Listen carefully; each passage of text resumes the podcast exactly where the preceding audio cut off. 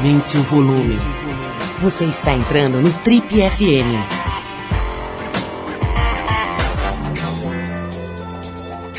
Oi, eu sou o Paulo Lima, a gente está começando agora mais um Trip FM, o programa de rádio da revista Trip. Já são mais de 30 anos no rádio brasileiro. Bom, e no programa de hoje a gente vai receber um importantíssimo pensador intelectual brasileiro, Zé Miguel Wisnik. O Zé é professor na Faculdade de Filosofia, Letras e Ciências Humanas da USP e por ser professor, provavelmente por ter uma formação bastante eclética, ele tem o dom de explicar questões bastante áridas e profundas com uma facilidade, com uma, com uma, de uma forma muito fácil e, e, e palatável a todo mundo é uma figura de, de, uma, de uma cabeça privilegiada e tem também uma importante atuação na música e na literatura. Ele escreveu vários livros bastante é, respeitados e tem um trabalho na música, no teatro, enfim, uma figura especial hoje aqui conversando com a gente no Trip FM sobre os mais variados assuntos. Ele vai falar desde essa fronteira entre o público e o privado, que é um assunto que está absolutamente aí em pauta nesse momento, vai falar também um pouquinho sobre a crise política no Brasil, vai falar sobre futebol, sobre tecnologia, vai falar até sobre o MC Bin Laden e a música Tá Tranquilo, Tá Favorável, vai falar sobre a produção artística hoje aqui no Brasil, tudo isso com o Zé Miguel Wisnik, essa figura ilustradíssima que nos dá a honra da presença no Trip FM de hoje. Vamos abrir a parte musical do Trip FM com os texanos do White Denim, a faixa Take It Easy Ever After Lasting Love, do disco Stiff lançado no fim do mês passado, agora, recente. Vamos então ouvir esse som e na volta a gente vem com Zé Miguel Wisnik, escritor, é, professor de literatura, né, doutor em literatura, músico de altíssimo nível. Zé Miguel Wisnik hoje com a gente aqui no Trip FM.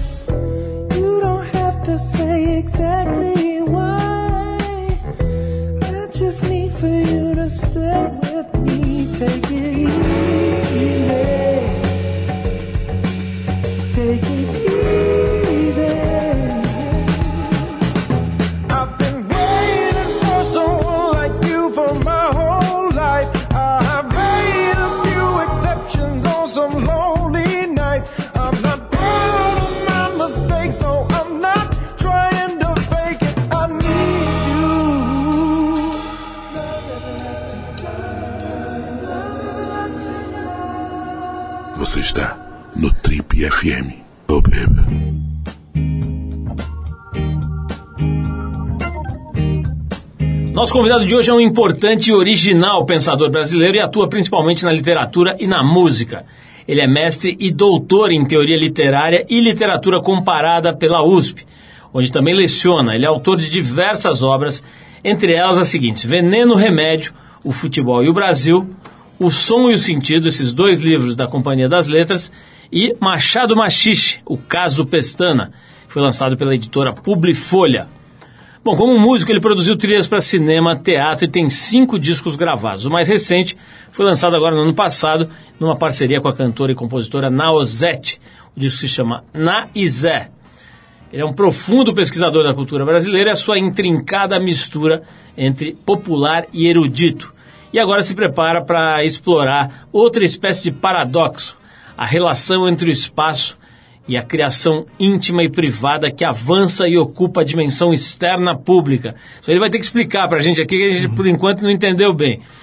Bom, para isso ele está preparando um evento chamado O Ovo e o Voo, uma espécie de ocupação familiar que vai poder ser vista e visitada a partir da próxima semana lá no Sesc Pompeia, que fica aqui em São Paulo. A conversa hoje aqui no Triple FM é com o compositor, escritor, professor, pesquisador e, por que não, torcedor do Peixe da Vila Belmiro, José Miguel Wisnik. Zé, antes de mais nada, é um prazer te receber aqui. A gente acompanha o seu trabalho há muitos anos, de perto, aí presta atenção. Metade a gente não entende, como por exemplo o nome aqui, desse, a descrição desse trabalho. Mas estou brincando aqui, é um trabalho, enfim, da maior qualidade, dignidade e tudo mais. E a gente quer, queria muito já há algum tempo te trazer aqui. Então, uma ótima oportunidade para a gente se conhecer melhor aqui, você contar um pouquinho do seu trabalho. Para começar, me explica isso aqui a intrincada mistura entre o popular e o erudito e a exploração do, de outro paradoxo, a relação entre o espaço e a criação íntima e privada que avança e ocupa a dimensão externa pública. Explica isso aqui que eu não entendi nada, cara. É, bom, vamos começar pelo popular e, o erudito, tá. né? Que é é uma coisa muito brasileira, na verdade. O Brasil é um país pouco letrado na média, em comparação com a Argentina, o Chile, o Uruguai, por exemplo, ou Portugal. Né? Um país que hábitos de leitura não são assim tão fortes. Então, você não tem, assim, por exemplo, o número de publicações ou de jornais, ou de, de uma relevância ou de uma dimensão compatível com a população do país. Né? Ao mesmo tempo, tem uma música popular riquíssima, que é poesia de alta qualidade, que você pode colocar, muitas vezes, junto com os poetas do livro. Então acontece uma coisa que é só, na verdade, só no Brasil, que eu saiba, acontece com essa extensão. Vinícius de Moraes, poeta do livro, se tornou autor de sucessos da Bossa Nova, que circulou o mundo e que é, como é sabido, a certa altura só os Beatles vendiam mais do que as músicas de Tom e Vinícius. Dois compositores muito refinados, né? Um, que, e é uma coisa, é um outro efeito surpreendente do Brasil, né? Mas na, na linha esteira do, do Vinícius, vieram, por exemplo, Chico Buarque, que é o compositor que todos nós sabemos, é autor de cinco romances importantes na cena brasileira. Caetano Veloso é autor de um, um livro de, de ensaio biográfico, reflexão sobre a cultura no mundo nos anos 60, chamado Verdade Tropical, e é um popstar ao mesmo tempo. Não é? É, Arnaldo Antunes, Antônio Cícero, autor de livros de filosofia e, ao mesmo tempo, de sucessos com Lulu Santos e Marina. Então, e para resumir, no Brasil é que acontece coisas desse tipo. Né? No fundo, é o popular e o erudito, quer dizer, é coisas que são escritas, são literatura, são filosofia, ao mesmo tempo são sucessos de massa. Né? E essa história aqui, você já explicou muito bem, agora entendi bem e gostei é. da, da, da, história, mas essa, essa parte aqui da, da, dessa, digamos, dessa descrição aqui desse teu projeto, é. Que é essa história aqui que fala do espaço e criação íntima e privada que avança e ocupa a dimensão externa pública. É. Agora falta explicar essa parte aqui é, gente. Exatamente. essa é outra característica, de certo modo, tem muito a ver com é, o modo de, de relação social cultural no Brasil. Por exemplo, o livro do Sérgio Buarque de Holanda, Raízes do Brasil, diz que nós somos uma sociedade onde o que é público e o que é privado se misturam muito. É, por exemplo, vou dar um exemplo bem prático e bem cotidiano. É, as sociedades, em geral, as, em geral, fora do Brasil, o Brasil é um caso bem particular. Você chama as pessoas, quando você está numa relação pública, pelo sobrenome, que é um nome público. E você chama pelo primeiro nome, por um apelido, aquelas pessoas que são próximas, muito próximas, familiares, etc. Nós chamamos as pessoas públicas por nomes é, familiares, né? os políticos, todos têm que ser convertidos num nome familiar. Assim como a seleção brasileira, por exemplo, houve um tempo em que todas as seleções, os nomes, todos são sobrenomes, as escalações de todas as seleções conhecidas do mundo ocidental é de sobrenomes. E aí entra a seleção brasileira, Garrincha, Didi, Vavá, Pelé, entendeu? Futebol brasileiro... Não é nem tem, nome, é apelido. É apelido, nem... apelidinho, Dadá, Dedê, Didi, Dodô e Dudu, todos esses já são nomes do futebol brasileiro. Como se a gente tivesse que ter heróis que são públicos, mas que tivessem que, que a gente sentir como familiares. Isso, no fundo, é a tese de fundo do Sérgio Buarque. Né?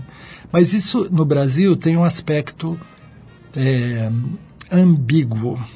Por um lado, é o lugar onde se cria uma grande é, permeabilidade e mesmo aproveitamento do público e do privado, quer dizer... Uma coisa promíscua. É, promíscua, exatamente a palavra que estava me faltando. Obrigado, Paulo é, e o, mas que, onde a coisa pública é tratada como coisa privada.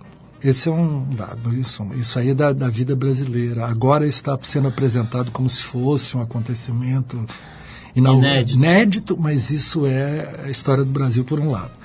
Por outro, isso também produz o carnaval, o futebol, a música popular, que são essas coisas de proximidade, familiaridade, etc. E tal.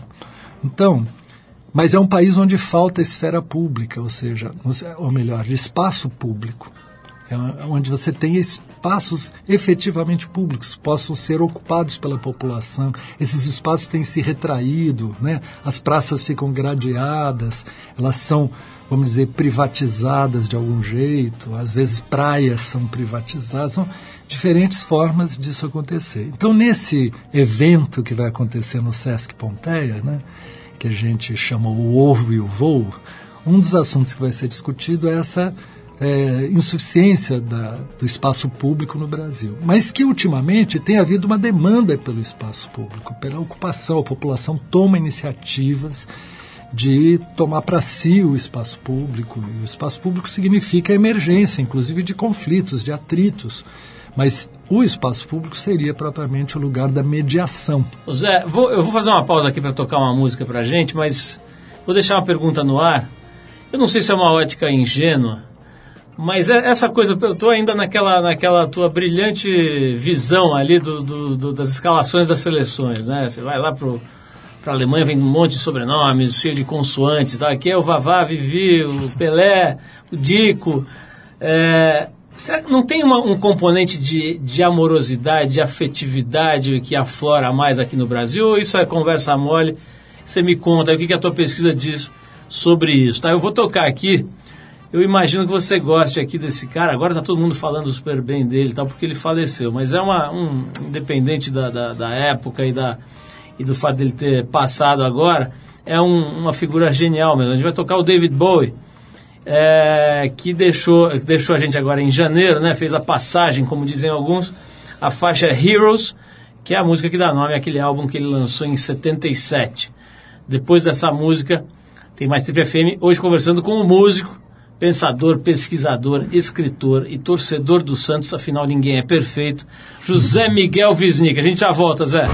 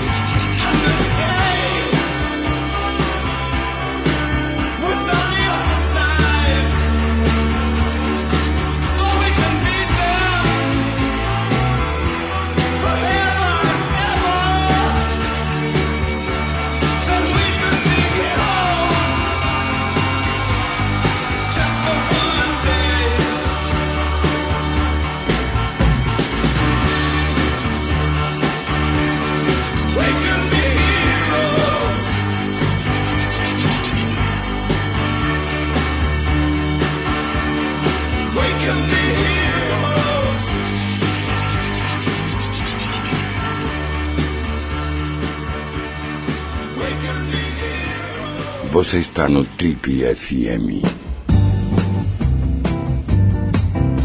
Legal, pessoal, estamos aqui recebendo com o maior prazer do mundo José Miguel Wisnik, a ficha do cara, que nem cabe no meu papel aqui. Ele é, ele é mestre e doutor em teoria literária e literatura comparada pela USP, onde também dá aulas. É autor de diversas obras, entre elas Veneno Remédio, O Futebol e o Brasil, O Som e o Sentido, e também Machado Machixe, o caso Pestana. Lançado pela editora Publifolha. Ele é músico, produziu trilhas de cinema, de teatro, fez um monte de coisas. É, o seu currículo aqui. Você é meio homem, meio livro, né, cara? Você, você, você, como é que é? Você era um moleque muito estudioso, muito. Você ama, você adora estudar? É o seguinte, eu nasci em São Vicente, ali colado em Santos, e a, o meu colégio ficava na frente da praia. Aliás, um colégio público nos anos 60, é, um colégio maravilhoso, que então era isso, uma escola pública de alta qualidade, que ao mesmo tempo tinha a felicidade de estar na frente da praia do mar. Então as aulas de ginástica, educação física, eram na areia da praia e tal. Na verdade a gente ficava jogando futebol é, três vezes por semana de manhã, né? Então, é, eu, na verdade, vivi uma, uma combinação de escola muito boa, que me motivou para a leitura, mas ao mesmo tempo de futebol, que estava ali na praia, mas tinha o Santos Futebol Clube ali, que passava a pegar um ônibus, demorava 25 minutos para chegar, no ônibus urbano, para chegar na Vila Belmiro e ver o Pelé no, no auge, todo o Santos naquele período. E também era uma cidade, Santos, onde tinha um movimento musical muito importante, assim, de música de vanguarda. E, Você desenvolveu e, uma ligação com o mar também, não? Totalmente, totalmente. Me sinto é, um paulista do mar, né? Uma categoria desse tipo. Mas, e, e com isso, eu, livro, futebol e música estavam lá, né? Na, nessas coisas da minha infância e tal. Por isso eu não sou um livresco. Era, é natural para mim ler e o interesse, lidar com isso, escrever livro. Mas também jogar futebol, assistir futebol, fazer música e tudo. Isso acho que dá uma, uma, uma multi o seu trabalho vira multifacetado, assim, provavelmente por causa dessa, dessa origem, né? É, eu digo que lá tive estímulos em todas essas direções. Do né? ponto de vista físico, assim, como é que é a tua relação com o corpo, com... Você trabalha aí, você gosta de mexer com isso? Olha, eu há 10 anos ou 11 eu passei a fazer yoga, né?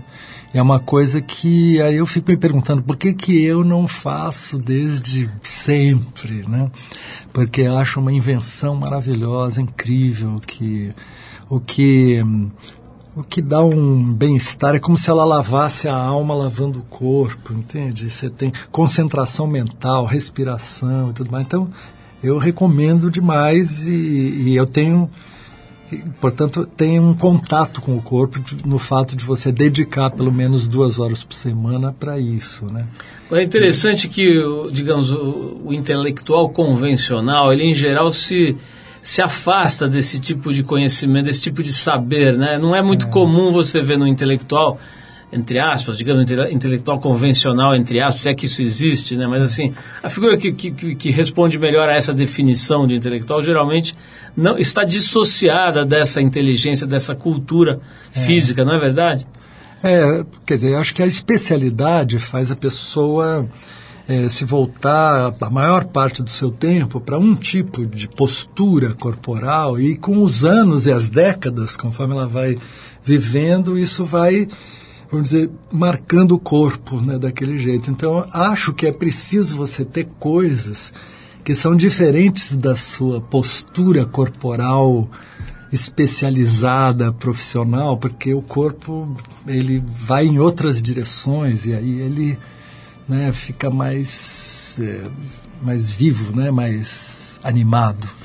Zé, a gente estava falando aqui antes de rodar o David Bowie sobre a história lá da, da, das escalações das, das, seleções, tal, que eu gostei muito. Eu te fiz aquela pergunta, deixei aí no ar. Será que essa coisa do brasileiro chamar pelo primeiro nome, ou botar esses apelidinhos carinhosos, e Vavá, Vivi, o Juninho, como você mencionou, é. tem a ver com o fato da gente ter aí uma, uma afetividade mais aflorada, gostar mais do, do, do humano, enfim, acho que você de uma maneira geral, se você olhar o comportamento médio de um alemão e de um brasileiro, você vê uma, uma afetividade expressada de um outro jeito, né? Isso existe ou é meio idealizado? É. Olha, o meu livro sobre futebol se chama Veneno Remédio, exatamente por causa disso. Porque esse traço eu acho que cria mesmo uma sociabilidade que tem, é, vamos dizer, tem mais uma proximidade maior, tem uma, um gosto da versatilidade ou a informalidade, que são coisas muito positivas, ou podem ser muito positivas. Por outro lado, isso cria uma, um tipo de relação em que as obrigações, vamos dizer, públicas, legais, institucionais, são dribladas em nome dessa tal informalidade. Isso cria também impunidade, corrupção crônica, privilégio. Quem tem privilégios se afirma sobre o outro, né? a lei não vale para ele, só vale para os outros e tal, tal. Muito interessante a tua visão, Zé. Está me dando vontade de perguntar o seguinte: a gente está falando aqui sobre público e privado, sobre essa promiscuidade, né? sobre esses tópicos que estão tão exacerbados nesse momento, né? Tão tão visíveis, são tão pontiagudos e fazendo, enfim, a gente acho que um sentimento coletivo de frustração, né? De, de em relação ao nível de desenvolvimento que a gente se encontra aqui. Mas eu quero te perguntar o seguinte: na tua visão, como acadêmico, como estudioso, como uma pessoa que presta atenção de uma maneira especial aí na sociedade, no comportamento do Brasil, você acha que a gente está evoluindo como sociedade aqui ou andando para trás?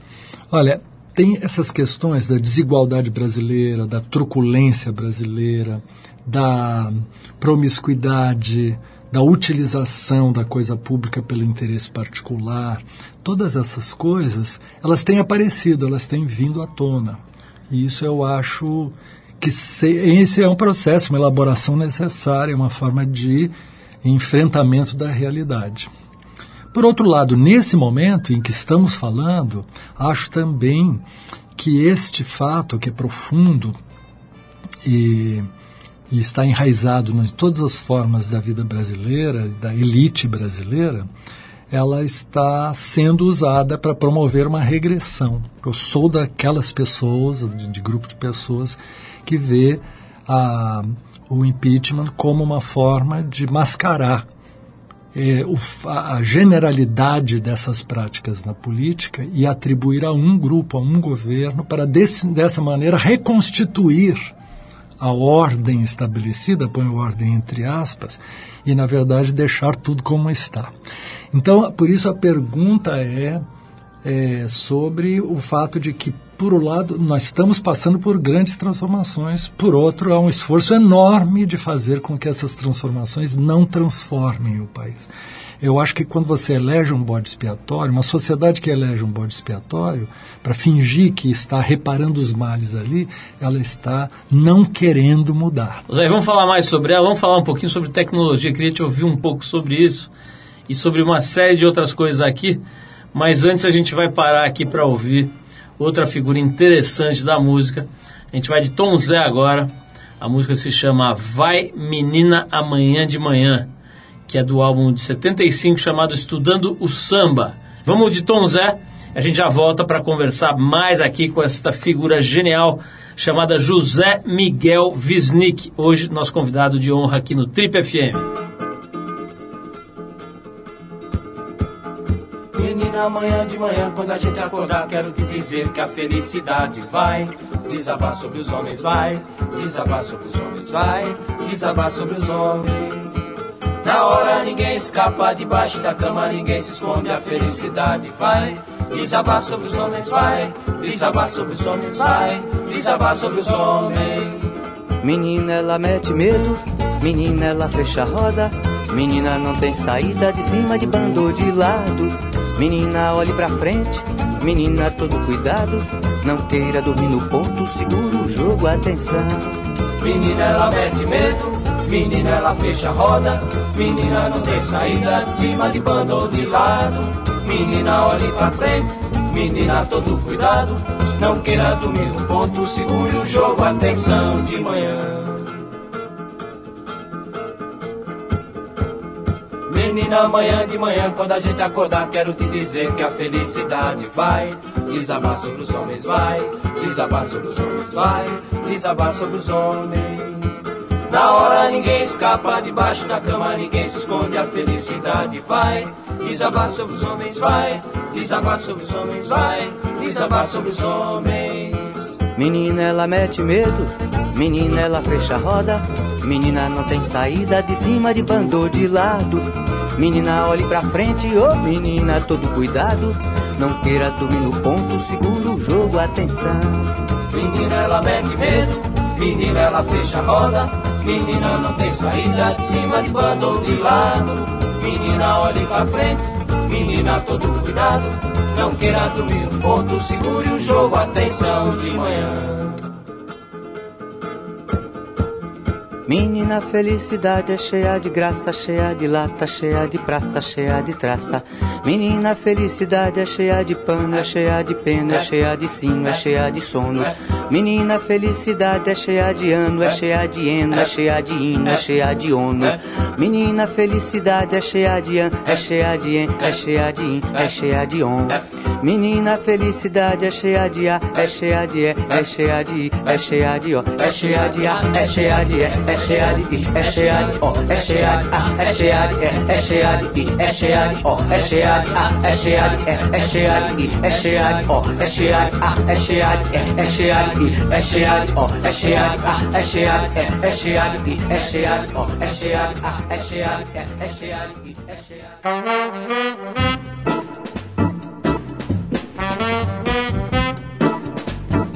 Legal, pessoal, se você ligou o rádio agora, esse é o Trip FM, hoje recebendo a visita do José Miguel Wisnik, ele é professor, mestre e doutor em teoria literária e literatura comparada pela Universidade de São Paulo, compositor, escritor, pesquisador e torcedor do Santos, já falei, ninguém é perfeito.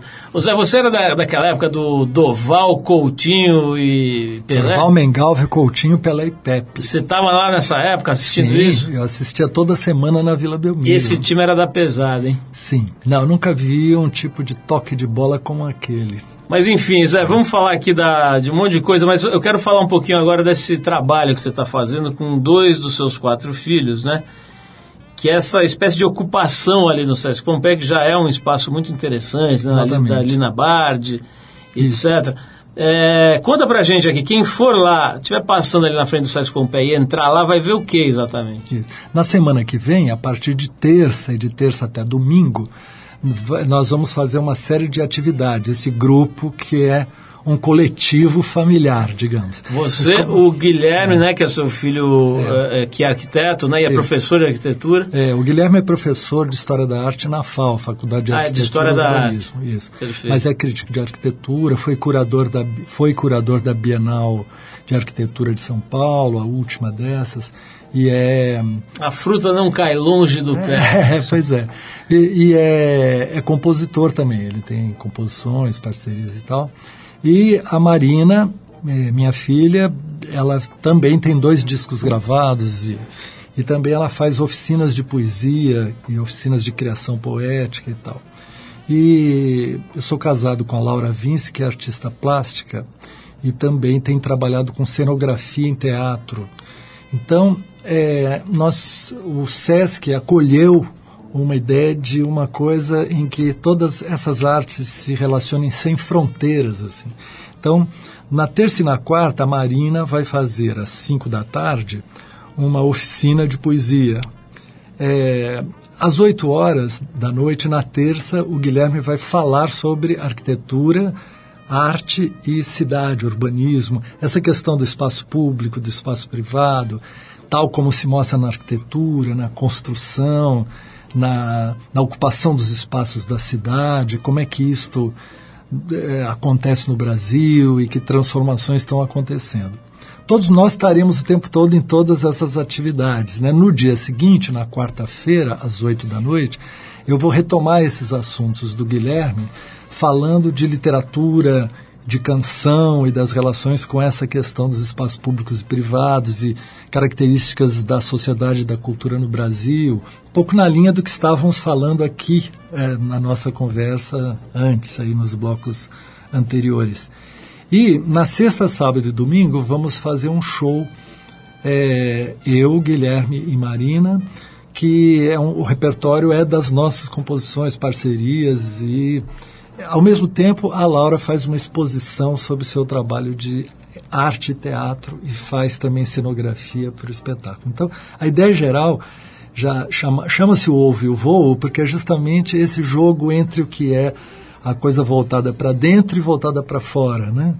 E que é todo o processo criativo, na verdade, supõe você mergulhar para dentro para você chegar a alguma coisa que você então pode né, Voar. voar. E é isso a ideia geral do Você estava falando aí dessa, dessa história do, do público privado, a gente falou agora sobre surf, praia e tal. Eu estava me pensando aqui, Zé, você vai visitar as praias aqui de, de São Paulo, pelo menos, e acho que de maior parte do, do litoral brasileiro, você vê aquela história do, da casa pé na areia, né? E as pessoas vendendo imóveis, venha comprar aqui o seu apartamento pé na areia, etc. Você, se você for, por exemplo, para a Austrália, você vai descobrir que todas as, as, as faixas de terra beira-mar são parques É. nacionais, né? Onde a única construção, em geral, é o chamado o surf center, né? Que é o, o lugar, digamos, público de cuidar da praia, né? Onde os salva-vidas se, se, se acomodam e cursos são dados ali sobre as correntes do mar, sobre a oceanografia, etc, etc. Quer dizer, não existe essa coisa da casa do rico de frente para o mar, né? isso. Fala um pouquinho sobre isso, assim, como é que a gente chegou nesse tipo de aberração da ocupação? Isso, esse exemplo que você deu é ótimo, né? Isto é a tal insuficiência do espaço público no Brasil, né? É um, é um sintoma geral do fato de que não se respeita o caráter público de- da- desses espaços da cidade que eles não podem ser é, apropriados. Então, esta é, no Brasil o espaço o espaço público ele está completamente o tempo todo sob a mirada do interesse privado. né? E os poderes políticos inteiramente lenientes para esta sanha do interesse particular sobre a coisa pública. Né, vamos fazer mais uma pausa para ouvir música. Na volta eu vou querer falar um pouquinho de tecnologia com você, que a gente acabou não falando nesse bloco. Exatamente. é. Mas a gente já volta e fala. A gente separou agora uma faixa chamada Take Me Home Country Road, que foi originalmente composta e gravada em 71 pelo John Denver. Mas a gente vai ouvir aqui na voz e no ritmo da banda jamaicana Toots and the Maytals. Ah, a gente já volta então logo depois do Toots and the Maytals. É assim que fala, né? Maytals. Se escreve M-A-Y-T-A-L-S. Take Me Home Country Road. E a gente já volta com José Miguel Wisnik, que é o nosso convidado de hoje aqui no Tribe FM.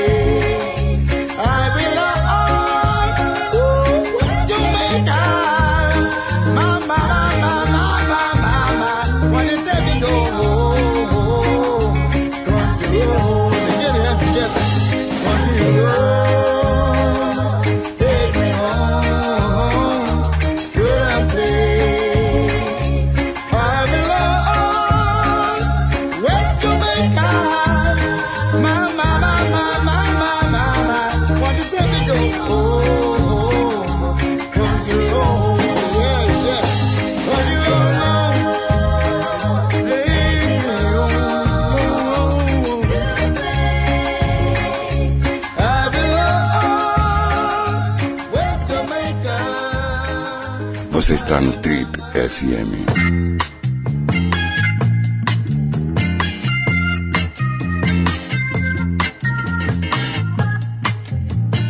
Legal, pessoal, estamos de volta. Esse é o Trip FM. Se você perdeu a primeira parte, os primeiros blocos do programa, vai lá no trip.com.br que você vai encontrar mais de 15 anos de programas disponíveis para baixar aí. Você ouve depois, baixa em formato podcast ou ouve no, no seu próprio eh, desktop, laptop, enfim. Ô Zé, vamos falar um pouquinho de tecnologia. Eu estava comentando aqui com você enquanto a gente ouvia a música. Hoje, talvez um dos maiores sucessos, acho que o maior sucesso nesse momento, em termos de enfim, de, difusão por aí, a música é o MC Bin Laden e seu hit Tá Tranquilo, Tá Favorável. Você conhece essa música? Conheço. Aliás, é uma música...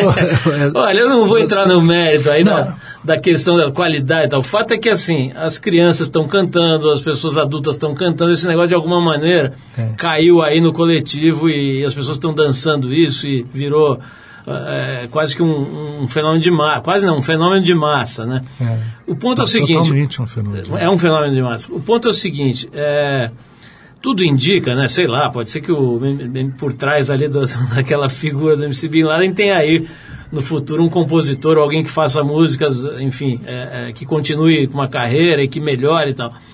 Agora, tudo indica que é uma coisa meio efêmera, meio, meio passageira, né? Como teve várias outras recentemente e, e, esse, e, essa, e essas ferramentas de difusão de massa né, recentes aí do mundo digital é, permitem que isso aconteça, né, assim, numa mediação. Meu, a minha pergunta é a seguinte: é, você acha, cara, que essas ferramentas, que essa digitalização do mundo, ela tende a jogar para baixo a qualidade média da, do que se difunde em termos de, de música, de arte em geral? Acho que, que tende, mas como ao mesmo tempo que dá instrumentos para que você tenha acesso ao que ao que seria de, de mais alta qualidade, né? Por exemplo, tá tranquilo, tá favorável, que é uma coisa que tem uma dancinha, né, junto ali. Eu nem sei se a música tem continuação ou são só esses dois versos, né? Essa letra Essas é duas frases, é.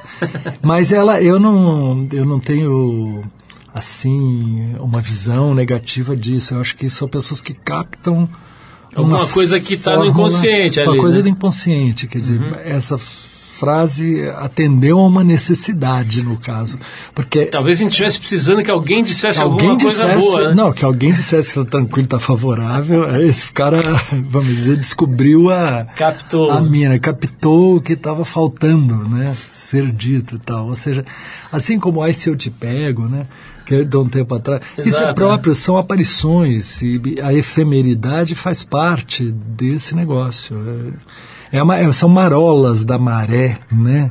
Da, das águas, assim, a, a cristinha, né? Da, ao mesmo tempo que tudo que existe, quer dizer, as, tem níveis profundos, grandes marés e profundidades oceânicas em outras obras, né, de música, de literatura e tudo mais.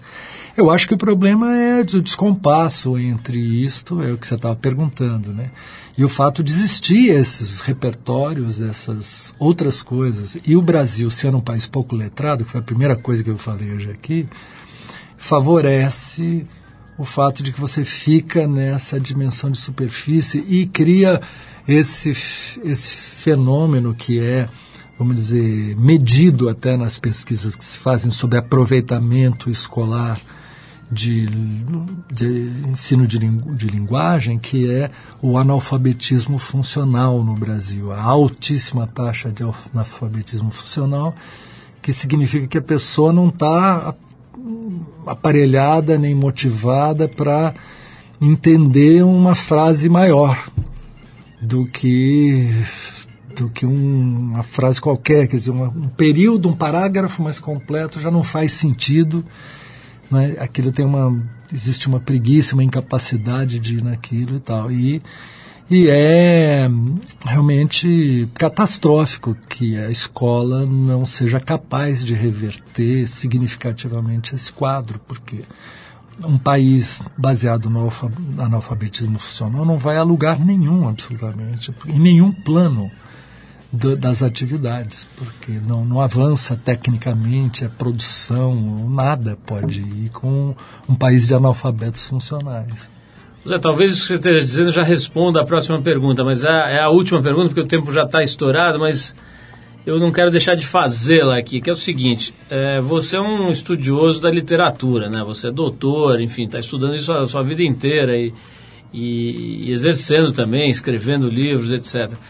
É, eu, salvo engano, você já disse isso, inclusive, em entrevistas, que a gente teria, é, digamos, uma produção literária de menor qualidade. Não sei se estou falando besteira aqui, mas que, que assim, a gente teve épocas de produção literária aqui de um nível altíssimo, né? Eu, acho que a gente destacou aqui, eu estou vendo na, na pauta, você teria dito numa entrevista que só no Brasil um período em que tínhamos um período em que estavam vivos e produzindo Drummond, Guimarães Rosa, Clarice Lispector, Nelson Rodrigues, João Cabral de Melo Neto e Manuel Bandeira. Hum. Formou esse timinho aqui. está melhor que o do Santos. Aí. É, é verdade. É, quer dizer, hoje, na sua visão, hoje, a gente não teria um time à altura desse? Quer dizer, a, gente, a produção literária não está na mesma frequência, no mesmo nível de uma época como essa aqui que você menciona? É, eu acho que esse é um fenômeno mundial também, não é só Brasil, mas é, é, essa figura do escritor capaz de uma obra que, ah, que seja capaz de abarcar grandes questões e na linguagem, como esses autores todos, é, eu acho que é difícil. Hoje no Brasil, acho que não. Eu já, eu já fiz a pesquisa na universidade, que é pelo menos uma enquete entre os professores de literatura brasileira e de teoria literária, perguntando quem que eles acham que é o maior poeta brasileiro. Não existe o menor consenso. Todos que citam esse ou aquele, é, porque tem um gosto, vamos dizer, pessoal, de algum modo uma proximidade, mas não existe essa figura, quer dizer, quer dizer, o sistema literário deixou de ter essa relevância para você identificar autores que seriam incontornáveis. Né? Como se não houvesse nenhum escritor incontornável nas gerações mais recentes, digamos. Né? Então, isso é, acho que é um sintoma, é um sinal daquilo que a gente está falando. E o Brasil é um país que chegou, quando eu disse essa frase, eu disse que um país, apesar de ter um letramento médio baixo, teve uma literatura vamos dizer, atual, num certo momento, de nível altíssimo. Ou seja, conseguiu-se combinar uma alta relevância literária, mesmo com as, vamos dizer, precariedades brasileiras. Né? E acho que isso, de certo modo, hoje é que está mais difícil, porque é como se essa precariedade fala mais alto do que aquela capacidade que a cultura já teve de dizer, pelo menos a cultura literária. Porque eu falo assim, mas eu vejo o Brasil como um país culturalmente vivo. O Brasil não é um país embalsamado, é um país de acontecimentos, de diversidade, de, de uma grande produção, ao mesmo tempo musical muito variada, em muitos níveis é uma grande produção universitária, acadêmica, em muitos, muitas é, áreas. Em cinema acontecem coisas que, que são fortes e que tem e que tem eh, nos últimos tempos tem tido coisas muito fortes que vêm das periferias, as chamadas periferias, o rap paulista, o, o os racionais, uma coisa fortíssima e todo o fenômeno, quer dizer, todo o mundo do hip hop é uma coisa, é um depoimento forte com a marca de vitalidade, né, problemas e vitalidade que o Brasil tem. Bom, então pelo menos nesse aspecto da vitalidade cultural está tranquilo e está favorável. É, né? exatamente. Zé, adorei o papo, foi muito gostoso conversar Eu... com você. A gente certamente aprendeu muita coisa aqui com a tua visão, né? uma visão muito interessante, sem essa aquela coisa meio cartesiana demais, meio fechada, meio, meio hermética, né? Que a gente vê às vezes no, no, no intelectual, no acadêmico, na pessoa que está lá voltada para o estudo, né? Acho que você tem uma visão. Tal... Acho que os ares de Santos lhe fizeram bem. eu sou um intelectual, para não perder a piada, né? eu sou um intelectual que sabe bater um escanteio. Mas ó, muito obrigado por essa entrevista, por todas essas perguntas e esse, essa gama de interesses aí que você abriu. Eu que agradeço e certamente nossos ouvintes estão curtindo aqui ouvir essa, esse papo aqui hoje. Bom, eu vou encerrar o papo com o Zé Miguel Wisnik, convidando as pessoas para ir ao Sesc Pompeia, quem está nos ouvindo aqui em São Paulo e também eu sempre falo, o pessoal que vem passar fim de semana em São Paulo. Né? Às Inclusive vezes... o feriado, né? Exatamente, no feriado. Então vem muita gente curtir São Paulo, as pessoas vêm por causa da gastronomia, sei lá, por razões diversas e tal, visitar amigos e tal, é, e, procuram atividades, procuram passeios, peças de teatro e tal. Então quero dar aqui mais uma vez a dica do, da, da instalação coletiva, podemos chamar assim? Ocupação. ocupação coletiva chamada O Ovo e o Voo lá no Sesc Pompeia, fica ali na Rua, Rua Clélia, né? Rua, Clélia, é um lugar muito conhecido, né? um ponto especial da cidade. E quero também é, dizer aqui que a gente vai tocar uma faixa aqui do Zé Miguel Wisnik, uma, uma música dele mesmo, chamada Indivisível, que é uma faixa que dá nome ao disco que ele lançou em 2014. Zé, mais uma vez, muito obrigado pela tua presença, parabéns por, por esse trabalho genial que tem uma contribuição muito relevante aí para o país. É, a gente fica realmente orgulhoso de te receber aqui e de poder compartilhar com você esse papo e com os nossos ouvintes também as suas ideias. Obrigado mesmo. Muito obrigado, Paulo. Esse espaço maravilhoso aqui, generoso, né, de tempo para a gente Pô, conversar. Considere aí a sua casa. Você, como você pode ver, é amplo, né, muito espaçoso, então você considere uma extensão da sua casa aqui, o nosso estúdio. E a gente vai mostrar agora o trabalho do Zé Miguel na música. Então vamos lá.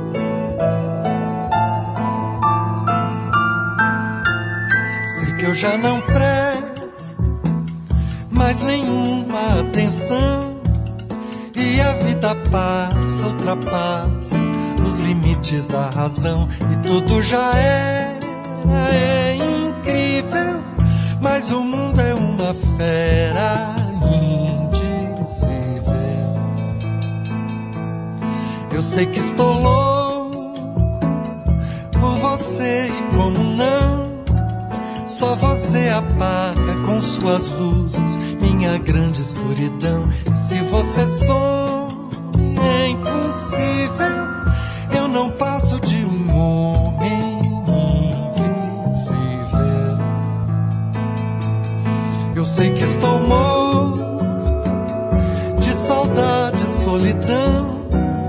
Mas se no meu canto ou seu canto que me leva ao coração e toda distância é possível. É pra dentro que ela avança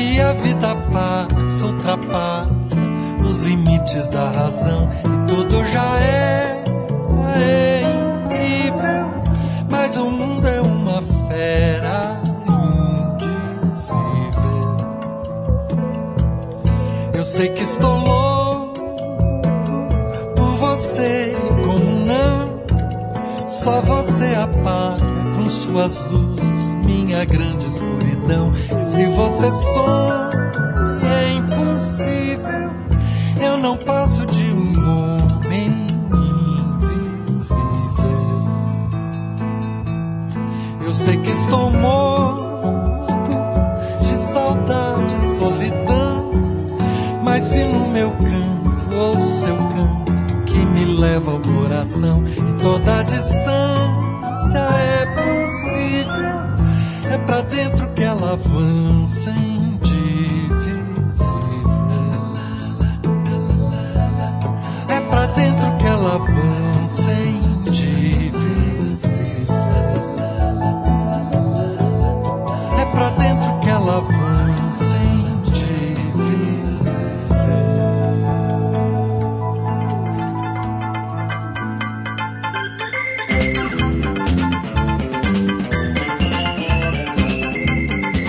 pessoal. O Trip FM é uma produção da equipe que faz a revista Trip e está há 30 anos no ar.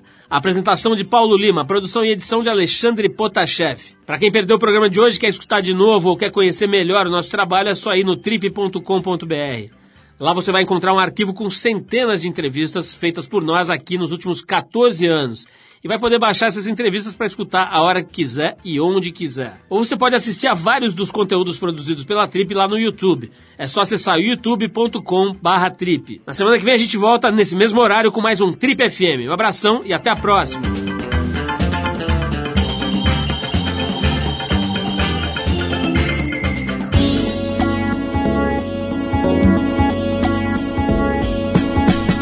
Você ouviu Trip FM.